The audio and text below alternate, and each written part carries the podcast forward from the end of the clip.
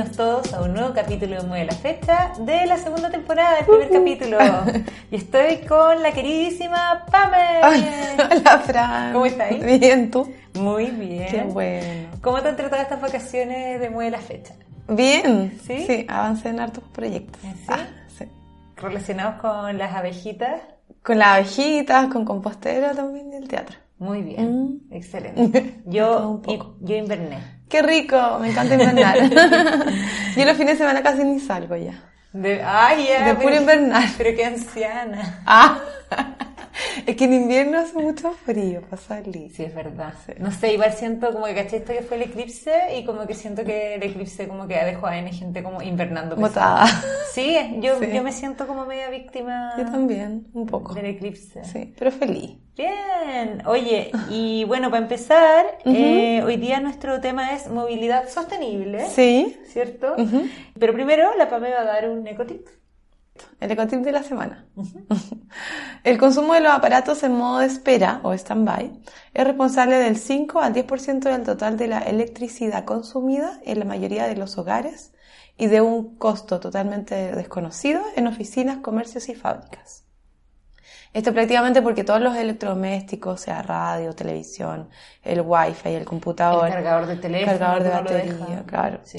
llevan una fuente de alimentación o adaptador de corriente que convierte la corriente alterna en, conti- en continua ¿Ya? y después la transforma en la intensidad adecuada para cada aparato.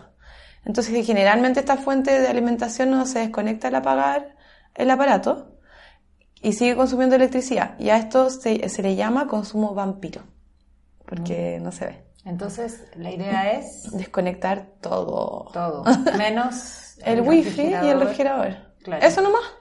Lo- o sea, tetera, radio. Yo en mi casa tengo todo desconectado. La televisión, obvio. Sí, yo igual soy buena para desconectar las cosas en general. Mm. Estoy- Y aparatos eléctricos también, porque a veces pueden hacer cortes sin que nosotros estemos ahí. Yo hace muchos años en la universidad tuve una compañera de curso que se le quemó la casa por un hervidor eléctrico.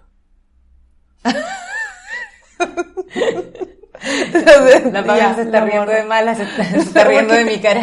sí, o sea, esas cosas trágicas que Qué yo siempre digo. Ya. Ya, oye, y así como Pame, qué dramática. No podemos editar si quieres.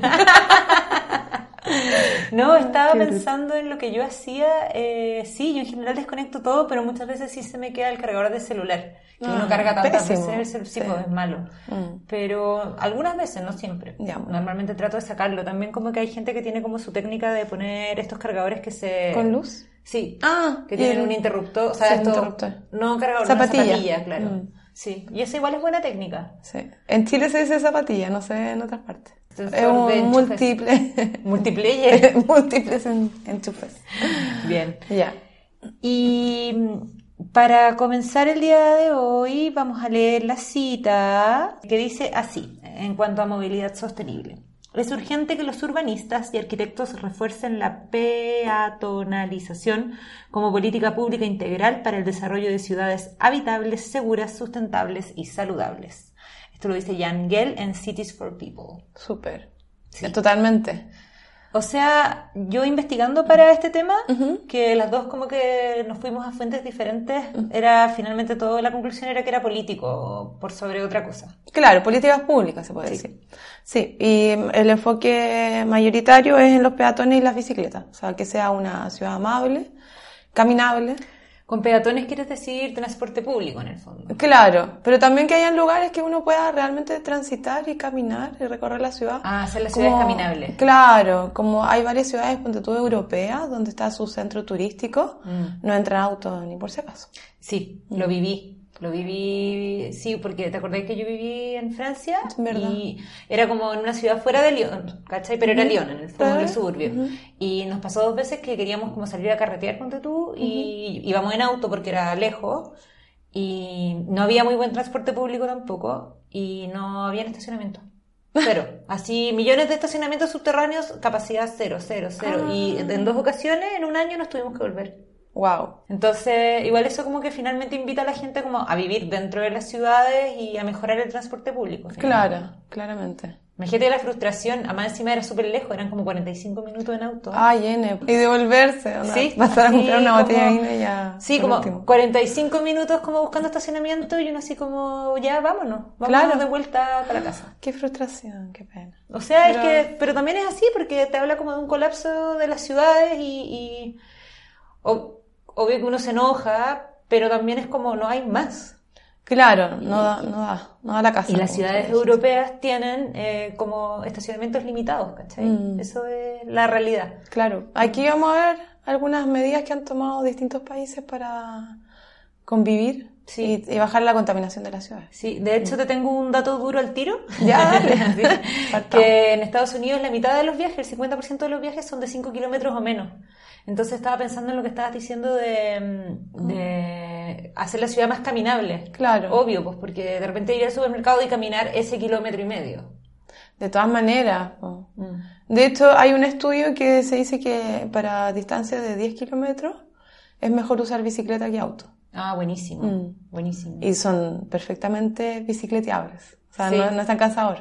Sí, o bueno, y Depende de la también- ciudad, sí, y, y ahí también entra el transporte público, que es lo que vamos a hablar ahora. También. ¿Cierto? Pero primero vamos a hablar de ¿Los fuentes? las fuentes. Ya, Sí. ¿en qué fuentes nos basamos para hacer este capítulo? Mm.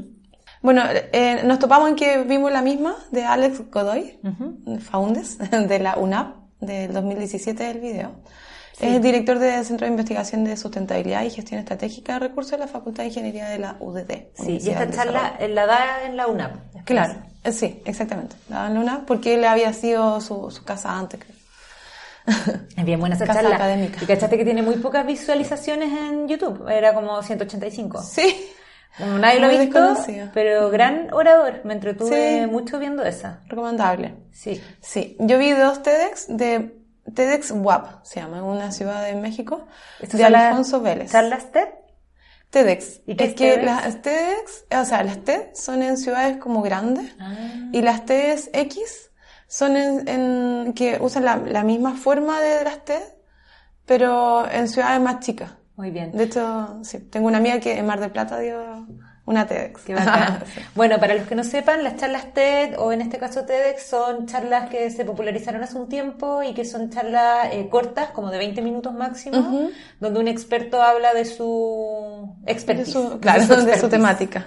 Valga la redundancia. Sí. Bueno, yo vi dos de Alfonso Vélez, una del 2017 sobre mo- movilidad urbana y el 2019 de movilidad sustentable. Perfecto. Y él estudió diseño de percepciones conductuales en políticas públicas en Harvard y pasó por, ha pasado por varias maestrías en universidades como la Adolfo Ibáñez, una que se llama SADE en Barcelona, Universidad de las Américas de Puebla, Universidad de Ámsterdam y Aalborg en Dinamarca Bacán. Es, eh, fue otro orador.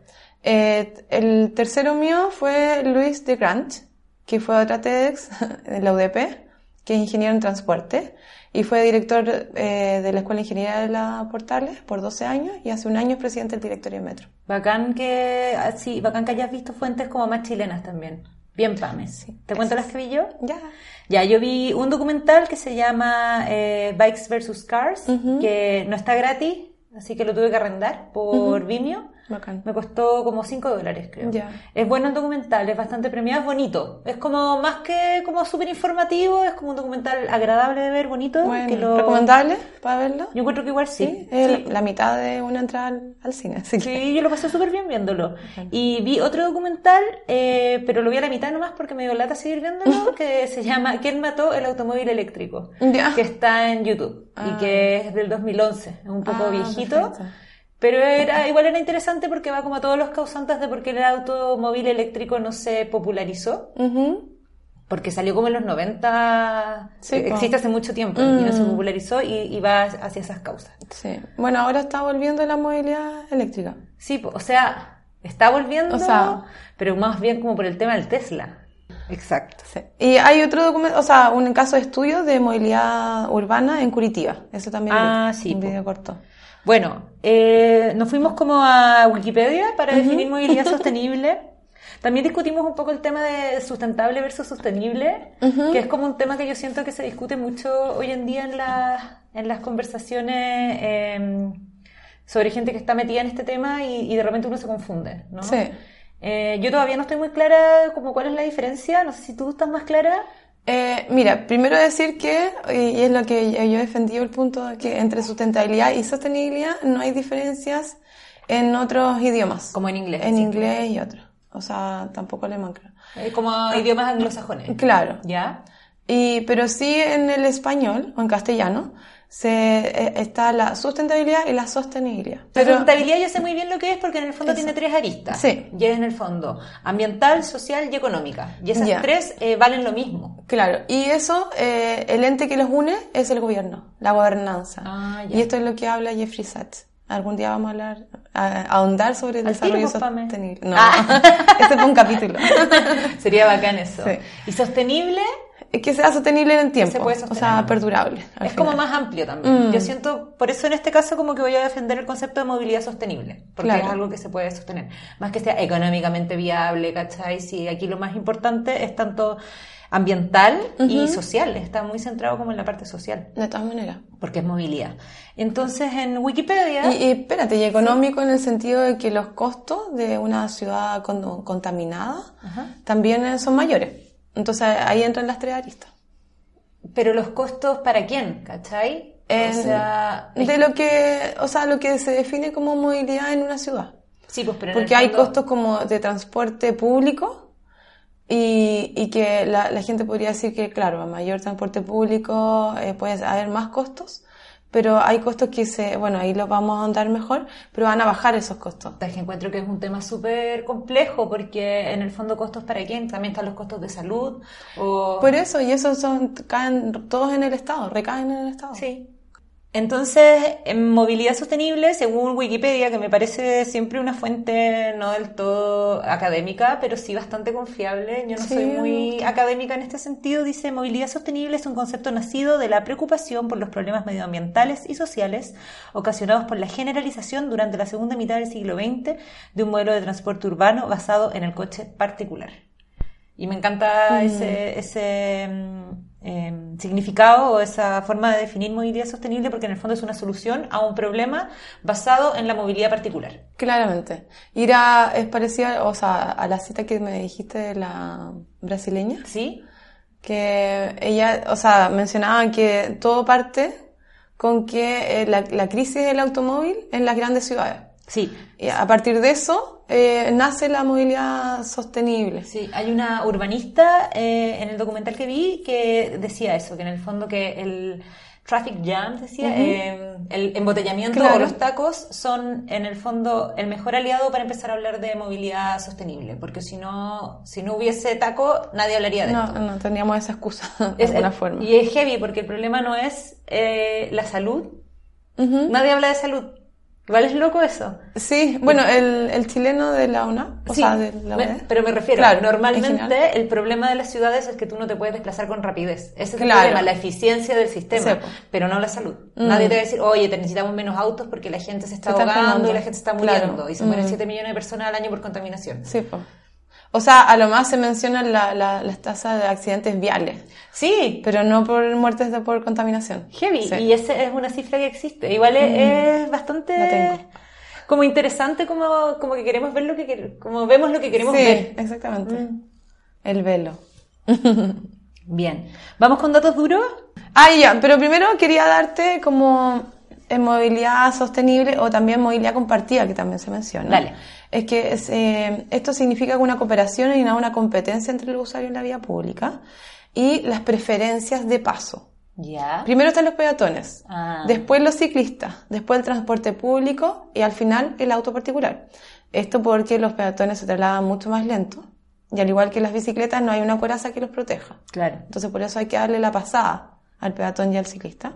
A diferencia de los que tienen el, transporte público y los autos, la coraza esta. Y después viene el transporte público porque traslada a muchas más personas que un auto y que tiene una capacidad de 4 a 6 personas y normalmente nosotros vemos que se transporta uno. Uno y hay o una, dos. y hay una tasa, la que nos mencionaba el mexicano, que era eh, 1,4 personas en- por auto. O sea, ni siquiera una persona y media. Dos autos solo y una con dos. en el fondo. Claro. Eso sería. Mm. Qué loco. Sí, po. Además estamos tan, yo siento que estamos tan aislados en todo sentido. La cuestión del celular, metido siempre, no sé, el tema de, de ver tanta televisión, estar pegado con los aparatos, Mm. ¿ya? Y además ir solo en el auto. o sea, eh, es como siempre solo. Es un poco lo que te contaba yo, pues, de la idealización o de tu auto, que es como el auto que te define, el auto eh, que uno siempre... Hay tantos autos, hay tanto para elegir, que la gente igual se identifica con el auto y no es una cosa... De hecho, eh, este señor Godoy, que vimos las dos, él hablaba de que nada que ver que había más autos en sectores más ricos, o sea, hay- eso es transversal, No, totalmente en todas transversal, partes. sí. Y en el fondo, lo que yo te contaba, que por ejemplo, una persona que se compra un auto chiquitito y le pone como el Jimmy, con- ¿qué Claro. es esa cuestión? Sí, no, mi auto se llama el Jimmy porque es aperrado y es mío y es mi autito y la cuestión y la gente como que se identifica full con eso. Sí, pues. Sí. Heavy. Bueno, sí. Entonces hay como una como extra valoración también del auto propio y de que Mm. sea tuyo y que se- lo identifiques con él- contigo en el fondo. Qué loco. ¿Mm? Sí. Yo no sé nada de auto y tengo amigas que, no sé, tienen el mismo... Una me pasa siempre en particular que cuando me pasa a buscar no, no identifico su auto. Porque yo pienso que es rojo, pero era rojo hace 10 años atrás. Y ahora es como gris o café o no sé qué. Entonces nunca sé qué tipo de auto A mí también, tiene. a mí también o cuando la eso. cambia no me doy cuenta. Pero ahora sabemos lo que es un Prius. ¡Ah! Por el capítulo de cuando. No me acuerdo cuándo fue Pero capítulo. sí, ¿Huella la carne. Era el de la carne, Ah, el de la el carne. carbono. Qué chistoso. Ya, datos duros. Ah. Yo tengo algunos. Eh, según el documental que vi, había mil millones de autos en el 2012 Sí. y se pronosticaba, eh, esto fue en el Todo el 2015, mundo. Mm. que en el 2020 iban a ser dos mil millones. Wow. Pero no el puedo, no puedo encontrar ninguna cifra que dijera cómo está la cosa hoy. Sí, porque es exponencial. Cada vez hay más gente y cada vez hay más gente Sí. que no comparte auto en el fondo. Igual que los Claramente. departamentos, pues cada vez hay más gente viviendo en mini departamentos, Ah. cosa que antes no existía. Exactamente. Uh, Individualización de todo en el fondo. sí. Y no hay caso, porque en todas partes se menciona que eh, definitivamente siempre como la concentración en las ciudades es mayor. Sí. O sea, como que la gente no se va al campo, no se quiere ir al, afuera de... Mm. Está todo concentrado. Bueno, yo tengo que eh, tasa de accidentes viales en el mundo hay 1.200.000 millones de muertes por año. Ya. En Chile solamente hay 1.507, o sea, solamente porque es poco. El 2018 y 89.000 accidentes viales. Versus, ponte tú, México, que hay 17.000 eh, muertos al año y es el séptimo país del mundo. Porque bueno, es más grande también. El DF. Pero es que el DF es, es brígido. Sí. Yo estuve hace poco. po, En, Ah, en- ¿verdad?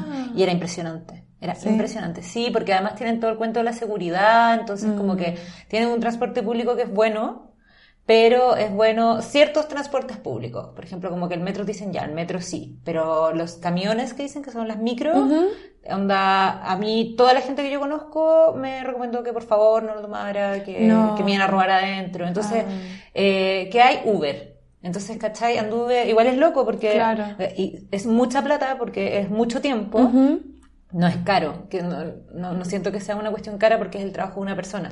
No, y es seguridad también. Y seguridad y ya da lo mismo, pero en el fondo yo, por ejemplo, pasaba dos horas arriba del auto y ese auto era un Uber, entonces Wow. era como, era, era un, un poco como millonario, como, era, es que es como vida Sí, millonario, con- pues como con tu tener un chofer. chofer, Ah. sí, y súper entretenido estar en, con una, en el auto de un desconocido una hora, o sea, igual, ultra latero. De más. Y, y era- eh, esa ciudad es puro taco, puro, puro Wow. taco. Así, hay horas que son más piola, pero no sé, pues de, de 8 a 10 no se puede, bueno, igual un poco como acá, pero, Mm. pero es una ciudad más grande. Y después como de 4 a 8 no se puede andar. N, po. Mm. O sea, como que ya no, no hay horas peak que antes eran como dos horas, ahora son cuatro. Es que una ciudad ser- gigante y una ciudad un poco peligrosa, entonces Sí. es lo mismo, pues hay más gente andando sola en los autos, Mm. ¿cachai? Después, yo tengo algunos datos acá ¿Ya? En Sao Paulo, que es como una de las bases del documental, eh, las personas pasan casi tres horas en el tráfico cada día. Mm. Como yo, como Sí. yo en el. Claro. Más o menos lo mismo. Y en el 2013, que es un poco viejito ya, se vendieron 82 millones de autos, 82.8, y menos del 1% es eléctrico en ese momento. Mm. Sí. Que, o sea, en el fondo todos los autos andan a benzina. Lo que decía este señor de Alex, de la UDD, era en algún, en algún momento lo menciona que eh, cuando se habla de autos, la legislación eh, lo, lo toma por lujo, Sí, ¿cachai? El híbrido, el, hablaba de un auto, o sea, además del eléctrico, el hidrógeno, de, a hidrógeno, eh, y que la ley chilena por lo menos lo- los clasifica como, como de lujo. Entonces, porque tú había un tipo de freno, que es el servo asistido, que había un auto que, que lo mencionaba, que en Chile lo vendían sin este freno, servo asistido, porque eh, por, por ley era catalogado como lujo, en vez de seguridad, ¿cachai? sí. O eléctrico como medioambientalmente seguro, se podría decir. Lamentable porque, o sea, como que el negocio va por otro lado y no debería ir como los tres objetivos juntos, como Sí. hablando de desarrollo sostenible. También habló de, de algunos autos que mentían en sus emisiones. Ah, pero esos son casos Y famosos sí, igual, po, po. des- Sí. después yo supe, Sí. siempre descolgada. ¿Qué marcas eran, te acordáis? Era de Eh, Volkswagen, ¿no? Renault, pero al final estaban todas metidas. Sí. Sí, es Sí. que hubo harta, harto, han habido harto escándalo. Hubo, estuvo eh, Volvo metido en un escándalo, re- eh, Renault y Volkswagen. Sí, que que chacha. generaban menos emisiones y al final eran más. Mm, Entonces, claro, difícil de, de monitorear al final. claro. Mm. Oye, y bueno, hay varias, varias temáticas, o sea, varios hitos. Ya. O sea, el tema ya de, la, de las muertes por accidente, pero también están las muertes por contaminación. Claro. En Chile hay 11.300 muertes, que representa el 12% del, del motivo, que mueren gente, personas por año eh, por temas de ambientes contaminados. Esto puede ser transporte, pero también calefacción. Sabemos que muchas ciudades, sobre todo en el sur del país, están, están en estado crítico por, por temas de calefacción, por, el, por la estufa leña. Claro. Así que no, no entra siempre por el tema de, de, de sustentabilidad móvil. móvil. Y eh, dentro de esta contaminación atmosférica y muertes hay eh, enfermedades prematuras y muertes prematuras de 4.070 al año. Mm. O sea, eh, casi un tercio de las muertes por contaminación al final.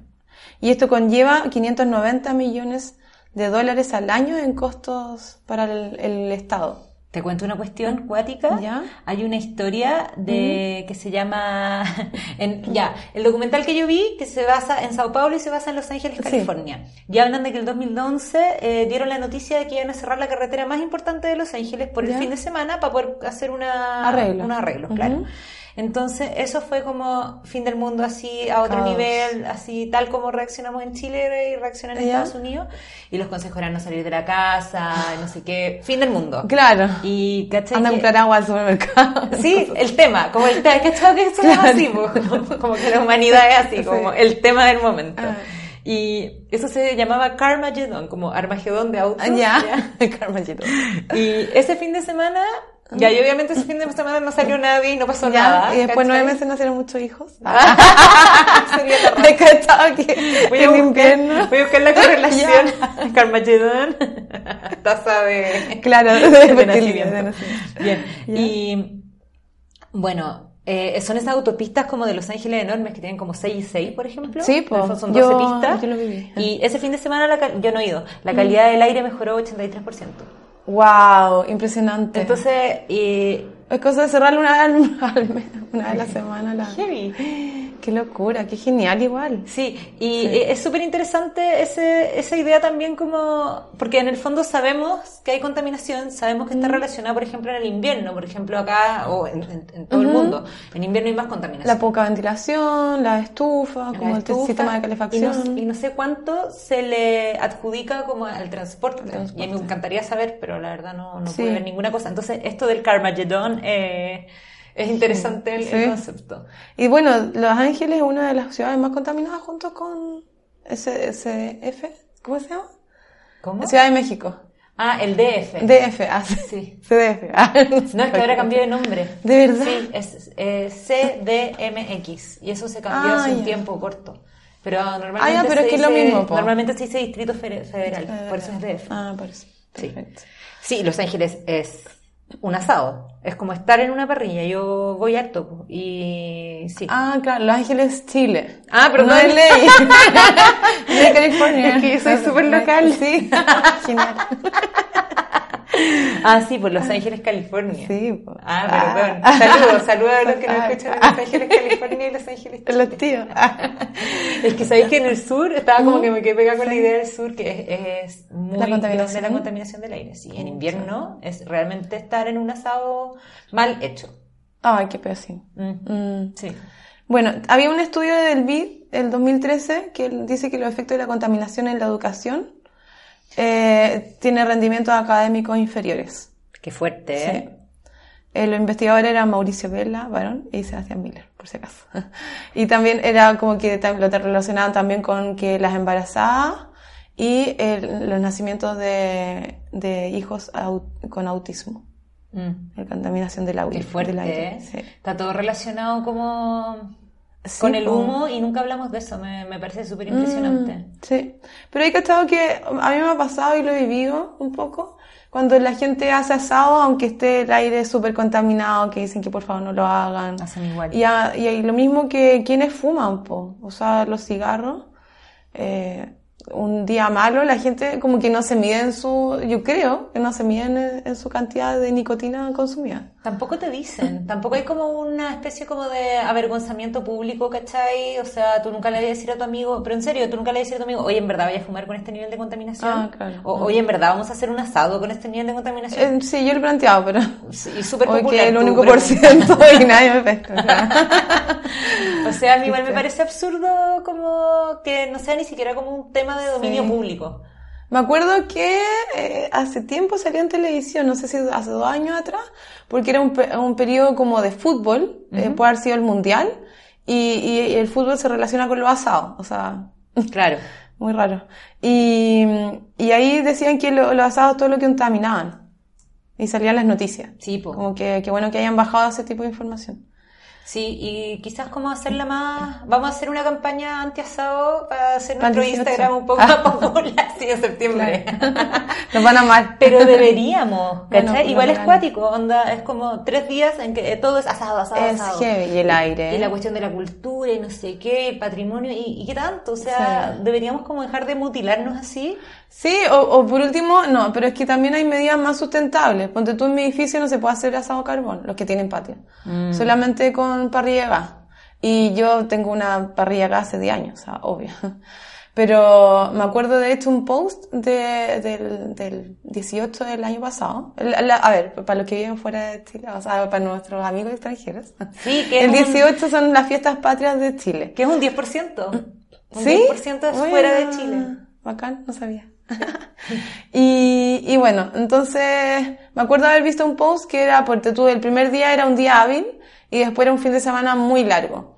Entonces, de alguien que había como comentado, pucha, yo hice asado y ahora veo cómo está el, el día, al día siguiente, ¿cachai? O sea, como el aire. Mm. Y dije, después todos se van a la playa y se, nos dejaron contaminar la se ciudad. olvidan. y se van. Sí, es verdad. Oye, eh, te quería comentar que igual ha cambiado mi comportamiento en cuanto a consumo de carne.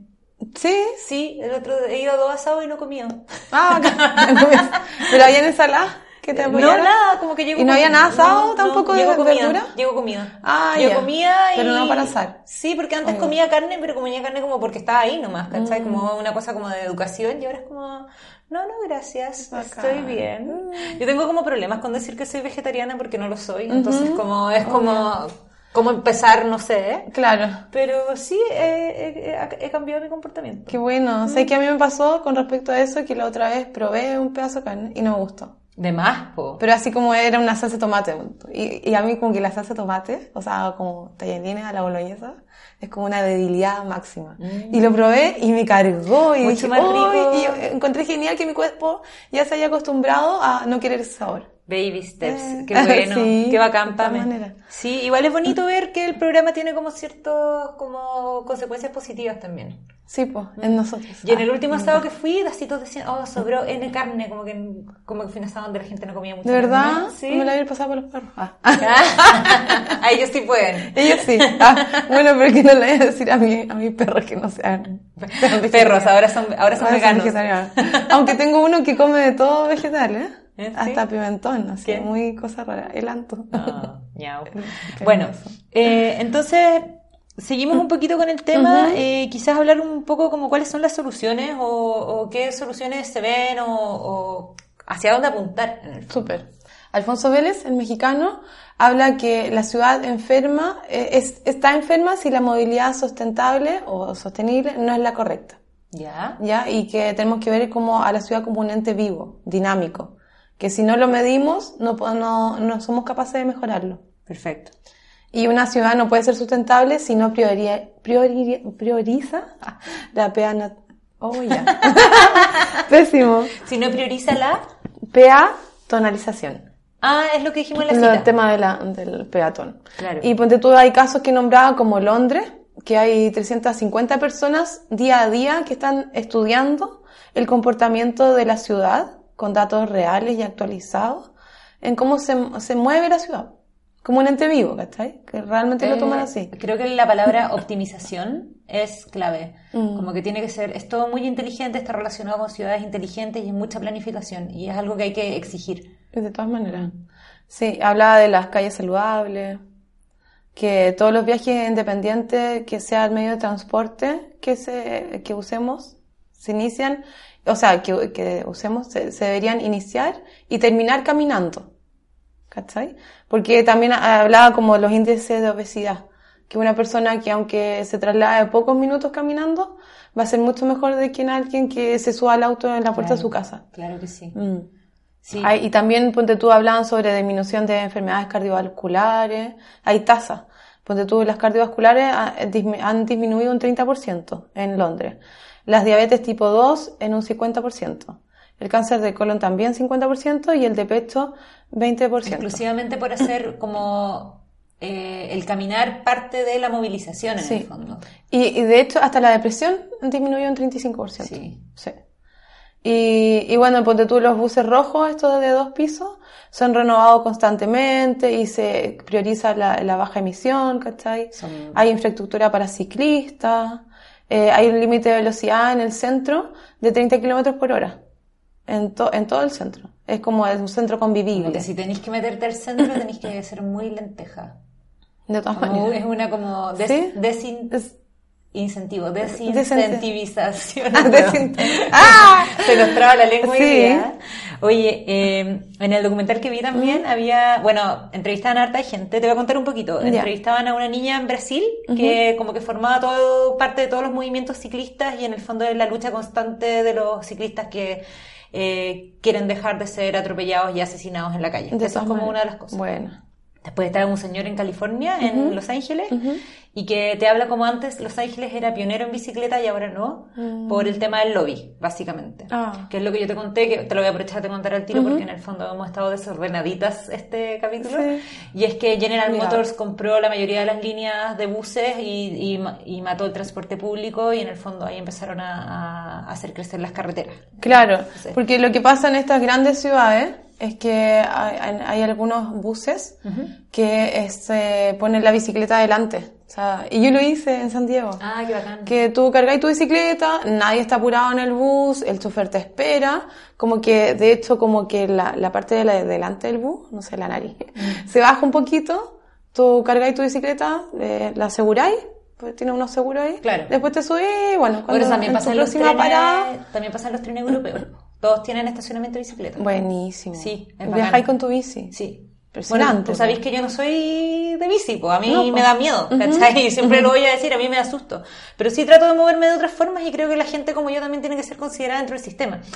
Y la gente que te lo que te quería contar es que está este señor que entrevistan en Copenhagen, que es eh, eh, chofer de taxi, ¿Ya? Y odia a los ciclistas. Ah. Es demasiado divertido ver como la otra opción, y es como, están en todas que- partes, porque en sí. el fondo hay dos ciudades que son las capitales de, De- de bici, sí, que son Copenhagen y mm. Y en el fondo es otra cultura, pero también es una cultura histórica y que ojalá nosotros podamos tener. Y yo veo que acá está lleno de bici, o sea, hablando en serio, eh, y, y no estoy hablando solamente de Santiago, o sea, hay muchas ciclovías, ciclovías se ha invertido en ciclovías. Sí. No son ninguna Y maravilla. en el sur también. Muchas veces muy mal hechas. Sí. Pero en el Cada fondo vez mejor pensado. se está poniendo un esfuerzo Sí. en que la gente se movilice más en bici, pero eh, con la forma que tiene, en este caso la ciudad La donde vivimos, que es sí. Santiago, Mm. no se puede pedir que el 50% de las personas se movilicen en bici. No, Mientras sí, es más cansador. mejor. Sí. De hecho. Y, y quizás tam- y también requiere como cierto talento, yo encuentro, ¿no? O sea, mientras más se profesionalice andar en bicicleta en la calle, más difícil va a ser para gente que no es muy buena andando en bici meterse al sistema. Ah, claro, no. Tenéis que optar por la ciclovía. Sí, Idealmente. Sí, Pero o si sea, no hay. Y, y yo que soy súper pastel para andar en bici, a mí me, yo he tenido los accidentes más ridículos, ¿cachai? Chocando a otros ciclistas, la gente se enoja, o sea, igual es un sistema. Claro. Sí, Sí, y bueno. Está bien, está bien. Bueno, eh, también eh, una de las, la- de los videos que vi fue que nombraban a Shanghái como su, la red de metros. Sí. O sea, hay Eh, red de metros en varios países. Es una de las ciudades con mejor eh, transporte público del mundo. Sí, eh, tienen 16 líneas, pero lo más que me llamó más la atención es que recién el año 93 empezaron a implementar el sistema de metro en Shanghái. No antes, nosotros lo tenemos de los 80. Y se, Pero- mueven, se pero- mueven 9,7 millones de personas por año, o sea, por día. Sí, heavy. Pero es que ya China es como otra. O nosotros otro universo. 2,6 chilenos por... Pero menos santiaguinos por... Menos por- mal, menos mal, no Sí. estamos en China sin mucha gente. Sí. Pero Mm. yo te quiero decir, el metro existe hace mucho tiempo en Santiago, pero eh, tiene un crecimiento exponencial desde hace, no sé, Los 10 últimos años. años. Sí, Sí, o sea, se verdad. inauguran y se inauguran vías. Por y- suerte. Y, existen y existen. Y ha mejorado acercan, mucho. sí, po, porque Sí. acercan como comunas muy lejanas al, al centro de la ciudad. que Igual he escuchado como la vieja legona que dice como, no, el metro ya no es lo de antes, sí, porque antes era una muy elite, pues, De todas maneras, pues si era por Apoquín de Providencia y Santiago, Claro, o sea, po, como era, como, una línea recta. Era como un lujo. Sí. Y ahora eh, yo creo que sí cumple, Eh, sí, accesible sí- para todos. y sí cumple con su visión de transporte público. Lamentablemente sube mucho el costo de, de transportarse. O sea, es, caro. Es el que, por aquí tengo la estadística, pero es el más caro de Latinoamérica, el, el costo del pasaje. Después viene Brasil. Considerando el Transantiago, Sí. considerando Sí, que te puedes subir a dos micros y un metro. Sí, por Ya. ejemplo en Curitiba también el- la red integrada de Curitiba tienen un sistema de tarifa única y, y también está el sistema de pago afuera del bus Mm. para que no se achoclone al entrar. Bueno, espérate, lo de los metros. Estamos un poco desordenados. Espérate, espérate. Espérate, espérate. Eh, estamos Q con 16 líneas también, co- como son los metros más destacados. Y el día peak se mueven 9 millones de personas. ¿Dónde? En Moscú. Ah, Moscú. Entendí. En Nueva York hay 24 líneas de metro, pero solo se mueven 5 millones de personas. Mm. Y bueno, en el metro de Santiago 2,6 diarios, millones de personas por día. Que Sí. no es menor. Yo siempre digo que esas cosas hay que verlas como en proporción, como cuánta gente hay en cada ciudad. Claro, po, de todas maneras. Sí. Sí. 9 millones. O sea, nosotros... No, no, No. eso sería Ojalá. la totalidad de la ciudad, pues, ¿cachai? Sí, más o menos. no, creo que somos 10. Sí, bueno. lo mismo. No se sabe por nuestro censo tan querido. Y y ya, y además lo de Singapur es que el derecho de comprar un auto eh, se subasta cada tres meses No. y cuesta 150 mil dólares solo el costo de la, del permiso para comprar un auto, no el auto. Eh, también ha- hay tarifas de congestión, Es como comprar un taxi. Como estacionamientos son súper cost, eh, súper caros, sí, po. Eh, y hay tarifa de congestión acá y en otro país en Europa, creo que era como que si te metes en una vía rápida, tienes que pagar más. Ah. Acá como el TAC, pero, pero bien pensado, porque aquí a veces en las vías rápidas hay tacos. Sí, po. Bueno, yo, a mí me ha pasado como en Europa los, los peajes son insólitos, po. Eh, 16 lucas, 15 lucas. No. Sí, po. O sea, para pasar a Suiza, ponte tú. ¿Ya? ¿Era Suiza? No, a Italia. ¿Ya? Hay una cuestión que es como el túnel de Chamonix. Chamonix. Ah, Chamonix, Chamonix. chileno. y ese vale 80 euros, po. 60 lucas. Wow. Sí, po. o sea, como que no onda la gente igual evita andar en auto. Sí, como que uno dice que acá te O sea, mejor el bus, Te aforran con el peaje. Claro. O sea, yo, escu- yo he visto que el peaje es un tema, ¿cachai? Y esas Sí. son igual cosas que van desincentivando. eh, Sí, mira, lo que pasa ahí eh, me, me choca un poco porque en el sentido de, eh, si estamos hablando de transporte entre países y ciudades grandes, Mm.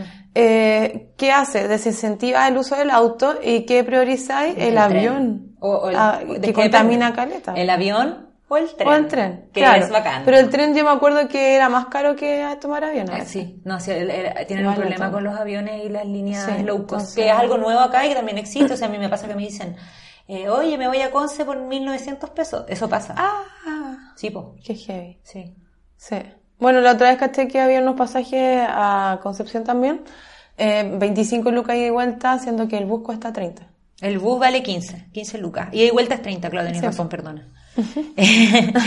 Bien, po. Eh, yo Eso, sí, estamos, sí. ¿o no? Eh, bueno, es que hay otras cosas como recomendaciones para peatón y todo eso. Dale, pues. O para automovilistas, ¿cuál prefieres? O, o lo, lo, lo mejor de andar en bicicleta por 10 kilómetros. Sorpréndenos, Pame. Ah. Ya, por 10 kilómetros que este es un estudio, eh, andar en bicicleta por sobre otros tempo- tipos de transporte o medios de transporte es más rápido que el auto para distancias cortas, se dice. Es tres veces más expedito que caminar. Es más económico. El costo de andar en bicicleta es entre 50 a 100 veces más barato que andar en auto. No contamina. Reduce el ruido ambiental en las grandes ciudades. No genera gas efecto invernadero. Reduce el estrés, el colesterol y el riesgo de infarto en un 50% ya que aumenta el ritmo cardíaco, flexibiliza los vasos sanguíneos, disminuye la presión arterial y fortalece el corazón. Eh, y eso, Eso. día la bici. Ah, Igual y yo defiendo la es bici. interesante el tema, como no sé si hay cachado que los teléfonos ahora vienen, por lo menos el mío, como que me cuenta los pasos y, me, Ah, y sí, como me que te, te saluda cuando pasaste los 10.000. ¿Te saluda? Hola, Ah, hola, a mí 10.000. no me pasa eso. No Y cuando pasáis los 10.000 pasos son 6 kilómetros. Yo creo que igual ponte tú autoponerse como meta, eh, caminar, ¿cachai? 6 kilómetros, que no es tanto, es importante, ¿cachai? Sí, pero ¿cuántas horas son? Una hora y media, bueno, ¿no? Mm, No, yo creo que podría ser Sí. menos. Yo creo que podría No, ser una hora y cuarto, más rapidito. o menos 4 kilómetros por hora. Ya, Yo lo medía. ya. Me ya. encanta medir cosas. Entonces, salir más como a pata y comprometerse un poco con tu propia salud también, yo creo que También. como que está relacionado con este tema. Y bueno, desde el tema como de la política pública, eh, exigir eh, Sí, soluciones eh, y, y también mostrar que no estás tan interesado en usar tu auto, creo que eso es súper Claro. importante. Bueno, pero para los automovilistas tengo otra como recomendación que es el carpooling. Ya. O el auto compartido. Que esto en Los Ángeles eh, hay una vía rápida que puedes usar si están dos o tres personas ma- o más Ah, de ¿en dos serio? personas en el auto. Ah, Sí. buenísimo. Que es la, la de la izquierda, que nadie dobla, nadie sale, ¿cachai? Y bueno, los beneficios son ambientales, porque contamina menos, Y ya que hay más personas. Sociales, porque compartes con vecinos, compañeros de trabajo, de universidad, de estudio. Incluso compañías para eh, viajes largos. Sí. ¿cachai? Bueno, yo lo he hecho, yo lo he hecho varias veces, también cuando Sí, viví tengo una amiga la otra vez que... al otro lado, al otro lado del No, charco. pero aquí me contó una amiga Ah, que cuando tú venías de vacaciones de Pucón, del sur, a, San- a Valparaíso, y ella, hay una publicación, o sea, en Facebook hay una página que se llama Voy Pa. Ah, Y entonces la gente se puede subir a un auto y era más entretenido y compartían gastos. es que es muy, muy, sí, es muy conveniente. Igual acá en Chile pasa que los buses son todavía más baratos si es que, por ejemplo, vaya a compartir el auto de a dos. Si va a compartir el Claro, no, tiene que ser como de a cuatro. tiene que ser de a cuatro, si no, Sí. Sí. Y bueno, en económico en el sentido porque eh, comparte los gastos y urbano porque se descongestiona el tráfico. Descongestiona el tráfico. Ya, Pame, oye, parece Ya. que teníamos muchas ganas de hablar. Sí, Sí, porque- estábamos, nos teníamos, teníamos como-. Bueno, chiquillos, el próximo capítulo eh, va a estar bueno porque ya no vamos a hacer solo dos personas, vamos a hacer tres. Sí. Estamos con la Pame súper emocionadas, así que eh, nos escuchamos por ahí. Acuérdense de seguirnos en Instagram. Sí, y Eh, en Facebook. Y en ahora. Facebook también estamos, arroba de la fecha. Nos pueden escuchar por Spotify, por Spotify, por iVoox y por iTunes. iTunes. Eh, y si quieren un llamado general, nos pueden poner cinco estrellas en iTunes y eso nos ayuda mucho. Eh, No menos, por favor. Ah. Y eso sería. Si no, no nos pongan. Ya, y Ya. bueno, que estén muy bien y nos estamos escuchando todo el semestre. Felices de volver, ¿o no? Eh, sí, Ya. muy feliz. Chao. Chao.